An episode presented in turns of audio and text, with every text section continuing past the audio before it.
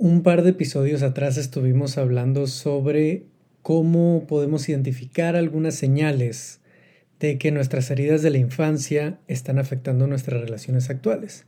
Ya hablamos sobre el síndrome del Salvador, la última vez que hablamos de esto, y en esta segunda parte va a ser una serie de cinco partes diferentes para esas cinco señales distintas. En esta vamos a hablar de ese segundo punto, esa segunda señal que hablamos de cuando nosotros solemos hacernos toda una historia y ver hacia futuro, ver toda la vida que voy a pasar con una persona que acabo de conocer. Cuando voy conociendo a alguien ya me imaginé una vida completa con esa persona. Los hijos que vamos a tener, dónde vamos a vivir, cómo va a ser todo lo que vamos a estar viviendo, todo lo que vamos a compartir.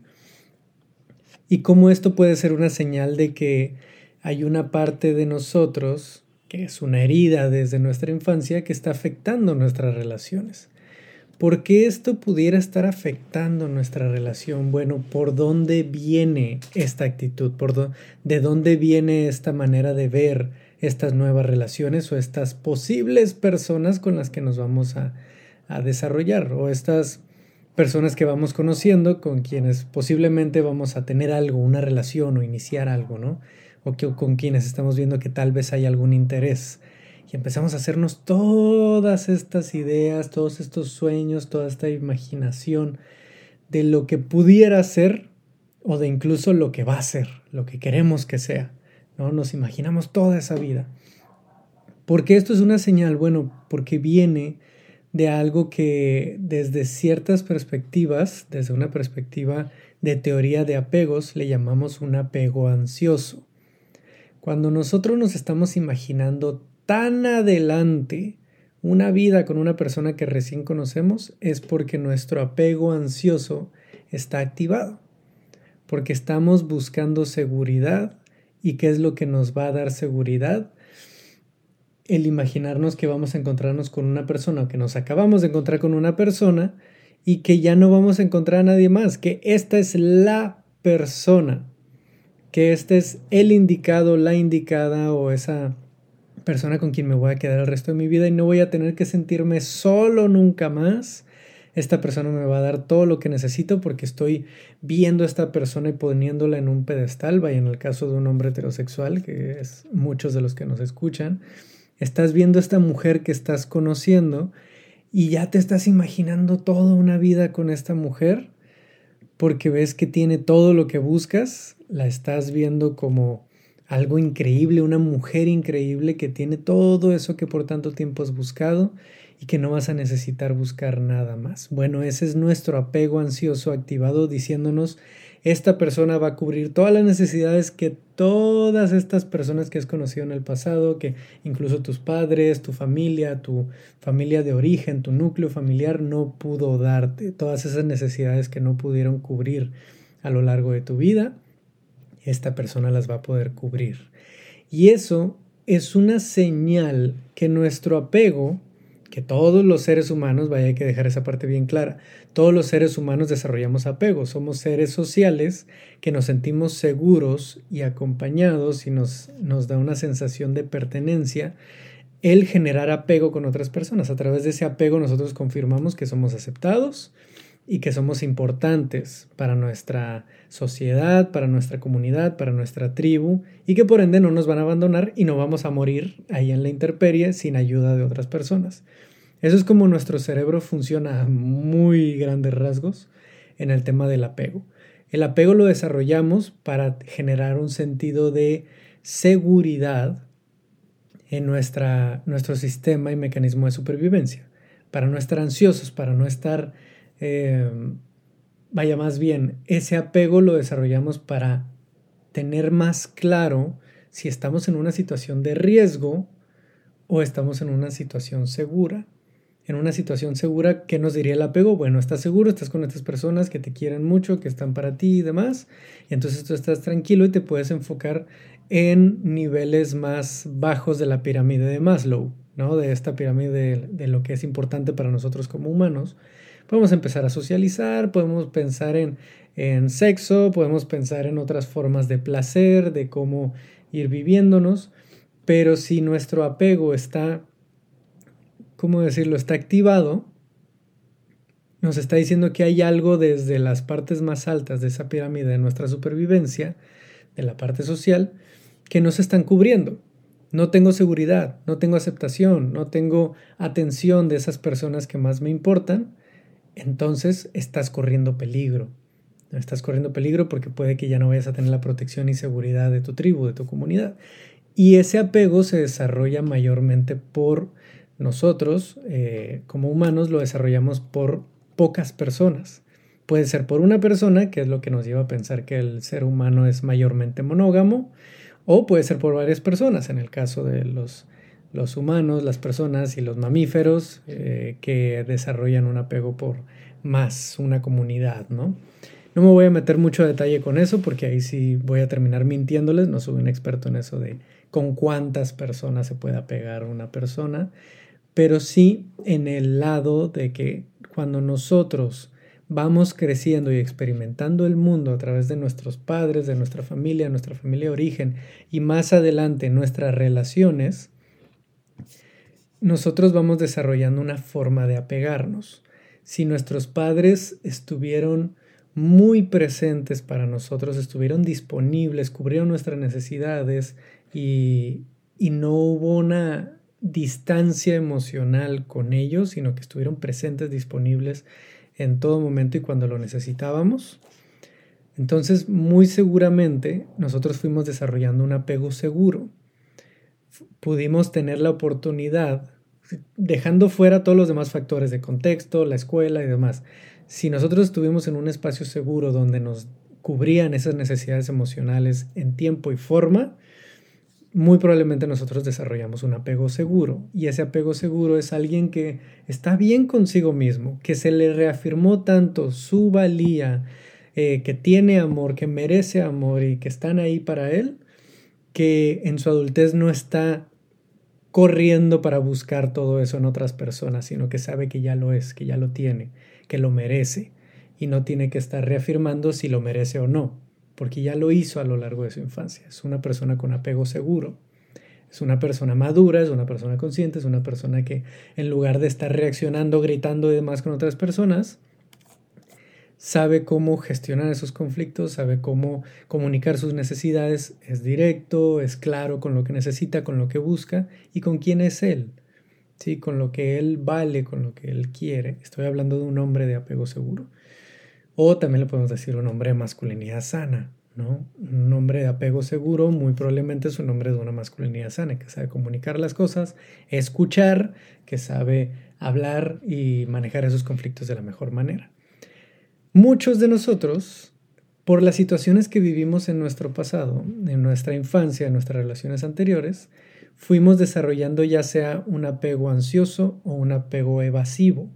Hay otros apegos que han ido desarrollando, que es un apego temeroso, un apego, no me acuerdo qué otros se han ido desarrollando, pero los básicos eh, en cuanto a los apegos inseguros son el apego ansioso y el apego evasivo. El apego ansioso somos aquellas personas, digo somos porque yo lo he sido gran parte de mis relaciones, somos aquellas personas que casi, casi dependemos de las demás personas para eh, aclarar y para validar mi identidad, cuánto yo valgo, si soy importante o no, si soy amado o no. Necesitamos constante y profundamente de la validación externa. Y en la pareja somos alguien que buscamos esa reafirmación constante, queremos estar cerca, queremos ese contacto físico tal vez todo el tiempo.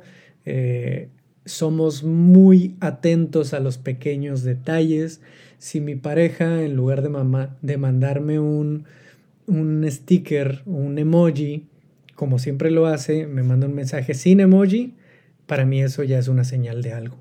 ¿sí? Porque como soy de apego ansioso, tengo un superpoder, le podemos decir así, puede ser un superpoder como puede ser una maldición, de que me doy cuenta de los detalles más pequeños, de cualquier cosa. Mi novia Vanessa me llega a decir mucho que le impresiona mi intuición y mi atención a los pequeños detalles, que me doy cuenta de cuando ella tuvo un pequeño cambio en sus emociones o en su estado de ánimo Y incluso antes de que ella se dé cuenta, de que ella empiece a formularse cómo lo puede comunicar, yo ya me di cuenta y le pregunto, oye, ¿qué sucede? Noto que algo cambió, ¿no? Me llega a decir, no, me impresiona la intuición que tienes para con mi, mis emociones y lo que siento. Bueno, porque vengo de situaciones donde mi apego ansioso se ha activado en, en relaciones pasadas constantemente.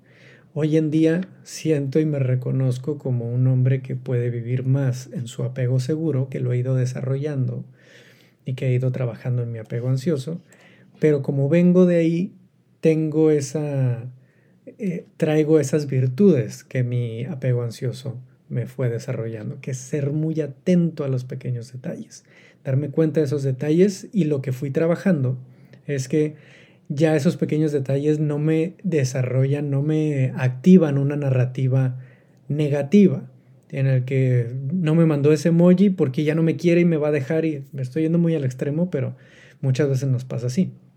Ahora es un, ok, no mando el emoji de, de siempre, puede que algo en su día le haya afectado, puede que algo esté pasando, puede que esté distraída, puede que esté trabajando y no le dio el tiempo de mandar el mismo emoji, Estoy tomando un ejemplo súper sencillito, pero ahora en lugar de, de tomarlo con una narrativa dañina para mí y para la relación, lo tomo como más posibilidades.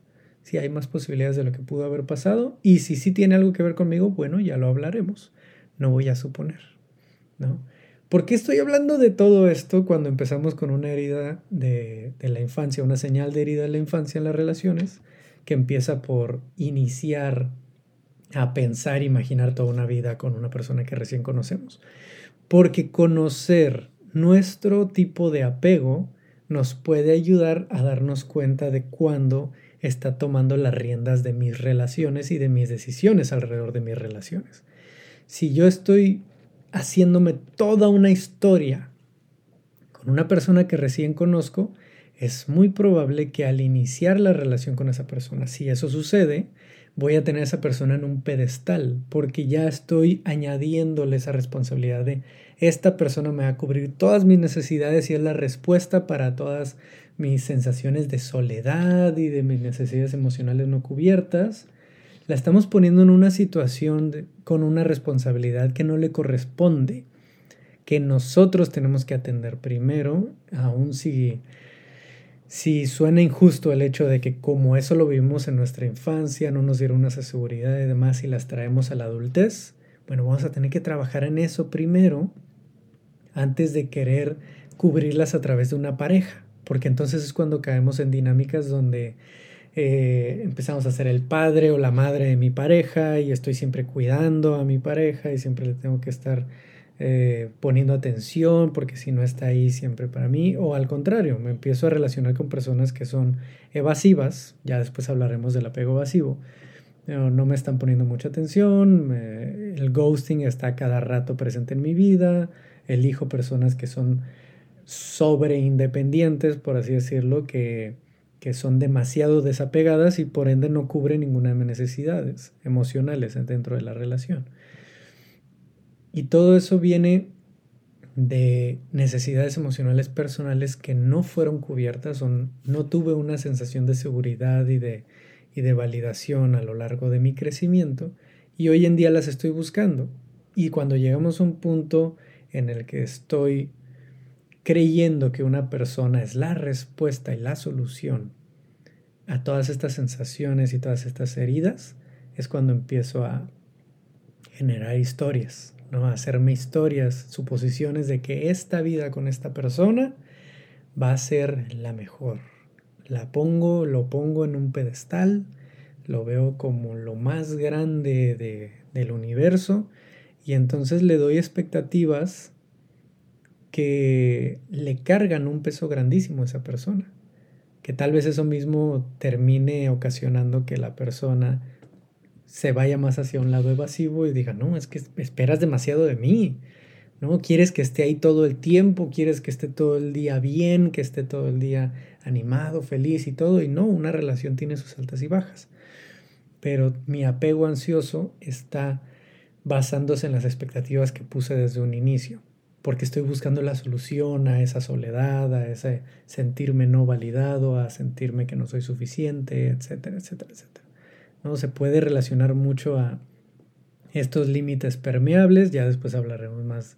Hemos hablado de límites en capítulos anteriores, pero después nos echaremos más un clavado en eso los límites permeables, que es no saberle decir que no a mi pareja porque pues, quiero darle todo lo bueno del mundo, quiero estar ahí siempre para ella, para él, siempre quiero darle todo porque se merece el mundo, porque es lo mejor del universo. ¿no? Y eso no nos hace mucho bien, no nos ayuda a poner límites seguros, límites firmes de ok, si me faltaste respeto, voy a poner un límite y vamos a hablarlo. Si saliste con tal persona sin avisarme cuando sabes que hay unas inseguridades que trabajar ahí, bueno, hay que poner unos límites de, de cómo nos comunicamos y cómo nos ayudamos a sentirnos seguros el uno al otro dentro de la relación y generar esa confianza. Eh, una persona ansiosa suele caer en límites permeables o límites demasiado ligeros, de no establecer límites incluso. Y también en el lado de la masculinidad podemos hablar de que es una masculinidad herida, ¿sí? una masculinidad eh, que está buscando validación externa todo el tiempo, que trae la cola entre las patas, que no pone esos límites firmes, que busca ver quién lo hace sentir querido y está buscando la validación de todo mundo a través de esa ansiedad, ¿sí? de ese apego ansioso. Así que, ¿por qué es una señal? Voy a regresar todo, todo lo que estoy hablando ahorita, lo voy a regresar al punto principal, ¿no? Cuando nosotros estamos haciéndonos historias tan grandes con una persona que recién conozco, que ni siquiera sé si está buscando lo mismo que yo, que ni siquiera sé si está disponible emocionalmente, que ni siquiera sé si tiene los mismos principios y valores que yo, que eso es muy importante, eso me dice que estoy cayendo mucho en mi apego ansioso, en un apego ansioso que le da una responsabilidad muy grande a las personas con las que me relaciono. ¿Y cómo trabajar en eso? Bueno, primero, como decía ahorita, identificarlo es algo bien importante. Saber que estamos dándole un peso muy grande a mi pareja o las personas con las que posiblemente me estaré relacionando es una señal de que estoy mucho en mi apego ansioso de que estoy muy hacia afuera, de ver cómo es que los demás me validan, qué es lo que necesito los demás. Y es una señal también de que hace falta reafirmarse más a uno mismo. ¿Sí? Y esto no es algo de que un día digo, ok, me voy a reafirmar más a mí mismo. Soy valioso, soy amado y soy grande y, puedo mucho. Y ya, tu apego ansioso se fue. No. no, es un trabajo muy eh, amplio y extenso de empezar a dedicarte tiempo a ti, de empezar a, vaya, todo esto que hemos hablado del amor propio, de dedicarte tiempo a ti, no, no es fácil. Hay que empezar a dedicar tiempo para ti, no solo para ti como una persona, sino para ti como una relación contigo mismo. Así como sales con otras personas y le dedicas tiempo a otras personas desde ese apego ansioso de yo lo que necesites, aquí estoy para ti y demás, hazlo para ti también. Cubre esas necesidades emocionales por tu cuenta, esto que le decimos el father yourself, sé, tu propio padre o sé tu propia madre y cuídate, atiéndete, ve qué es lo que necesitas, cuida tu hogar, cuida tus hábitos, cuida lo que estás haciendo para ti, dedica tiempo para ti, no solo para los demás. Di que no a las cosas que te van a estar haciendo cruzar un límite contigo mismo, de cuidado personal, de, de tiempo para ti. ¿sí? Cuando empezamos a hacer eso, nosotros empezamos a mover ese, esa narrativa detrás de nuestro apego ansioso de es que estar con alguien, tener una pareja me hace más valioso. Es que no estar con alguien me hace menos valioso. Es que la sociedad y mi familia espera que yo me case a tal edad, me tengo que apurar y demás, y ahí estás de ansioso, ansiosa. Eh, queriendo cubrir esas narrativas y esas expectativas de otras personas. No, ¿cuáles son tus necesidades? ¿Qué es lo que tú buscas? ¿Qué es lo que tú quieres? Y deja de lado esas narrativas que no te están haciendo nada bien.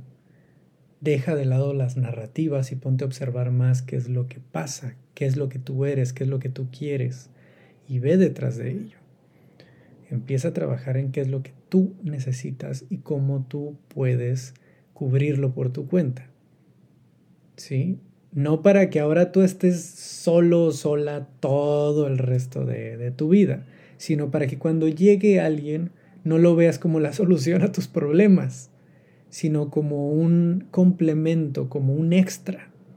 Alguien que sí, vas a generar un apego y te va a cubrir varias necesidades emocionales que tal vez tú en algunos momentos no sepas cubrir, como esa, ese apego, ese eh, abrazarnos, estar cerca, además, bueno, muchas veces tú no te lo puedes dar, de, ay, me siento acompañado por mí mismo. A veces eso no funciona tan así y ayuda a tener a alguien, por supuesto, es algo muy bueno y como les decía, somos seres sociales que nos sentimos muy plenos cuando estamos en un espacio seguro, acompañados por otras personas, sobre todo en, en el aspecto más íntimo. ¿sí? La intimidad es de lo más poderoso para nosotros poder sentirnos mejor, plenos, satisfechos y demás.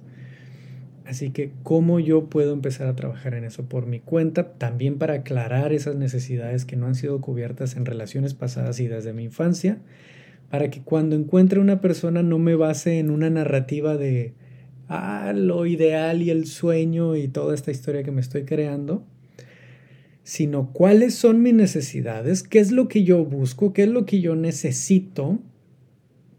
Esta persona cubre esto estos principios que busco, estas, estas green flags, estas banderas verdes que estoy buscando, tener bien claro cuáles son mis banderas verdes, mis banderas rojas, mis límites, mis necesidades, para que cuando conozco a una persona sepa decidir claramente desde un apego seguro, desde un espacio mucho más seguro conmigo mismo, en lugar de una necesidad eh, que, traigo desde mucho antes. ¿Sí? Les digo, todos tenemos necesidades dentro de las relaciones, pero si estoy arrastrando necesidades desde atrás para quererlas echar y responsabilidad a otras, a otras personas de ellas, así no va a funcionar la relación. Va a empezar a caer en conflicto tras conflicto tras conflicto en el que siento que mi pareja nada más evade y evade y evade y evade y yo estoy todo el tiempo buscando, buscando, buscando, buscando. Y y esa es la trampa del, apego ansioso evasivo, en el que yo busco, busco, busco y la persona se aleja, se aleja, se aleja. Y, y nada más estamos ahí activados, ansiosos, sintiéndonos mal y desregulados emocionalmente. Así que teniendo esa claridad con uno mismo de qué es lo que buscas, qué es lo que quieres, qué es lo que necesitas, cuáles son tus principios, y sabiéndolo comunicar mejor al inicio de cada relación, puede ser un filtro grandioso para poder empezar a tener mejores relaciones, más sanas, más maduras, más conscientes. Si tú te atreves a decir algo que necesitas al inicio, como por ejemplo, yo estoy buscando una pareja que me dedique tanto tiempo, que busque mm, este tipo de relación a futuro, que busque una relación monógama exclusiva, por ejemplo. Me atrevo a, comunicar eso de inicio y la persona dice, ah, pues es que no estoy seguro, déjame pensar y demás, ¿no? Una persona ansiosa sería, ok, ok, me dio una señal de que tal vez sí, ¿no? Y ahí voy a estar y voy a esperar y, y a ver esa migajita, ¿no? De atención. Muchos lo hemos hecho, yo lo he hecho. Pero una persona que se mueve más hacia lo seguro, hacia un apego seguro, ok, me acaba de dar una señal clara de que no está seguro si puede cubrir esas necesidades que le acabo de comunicar.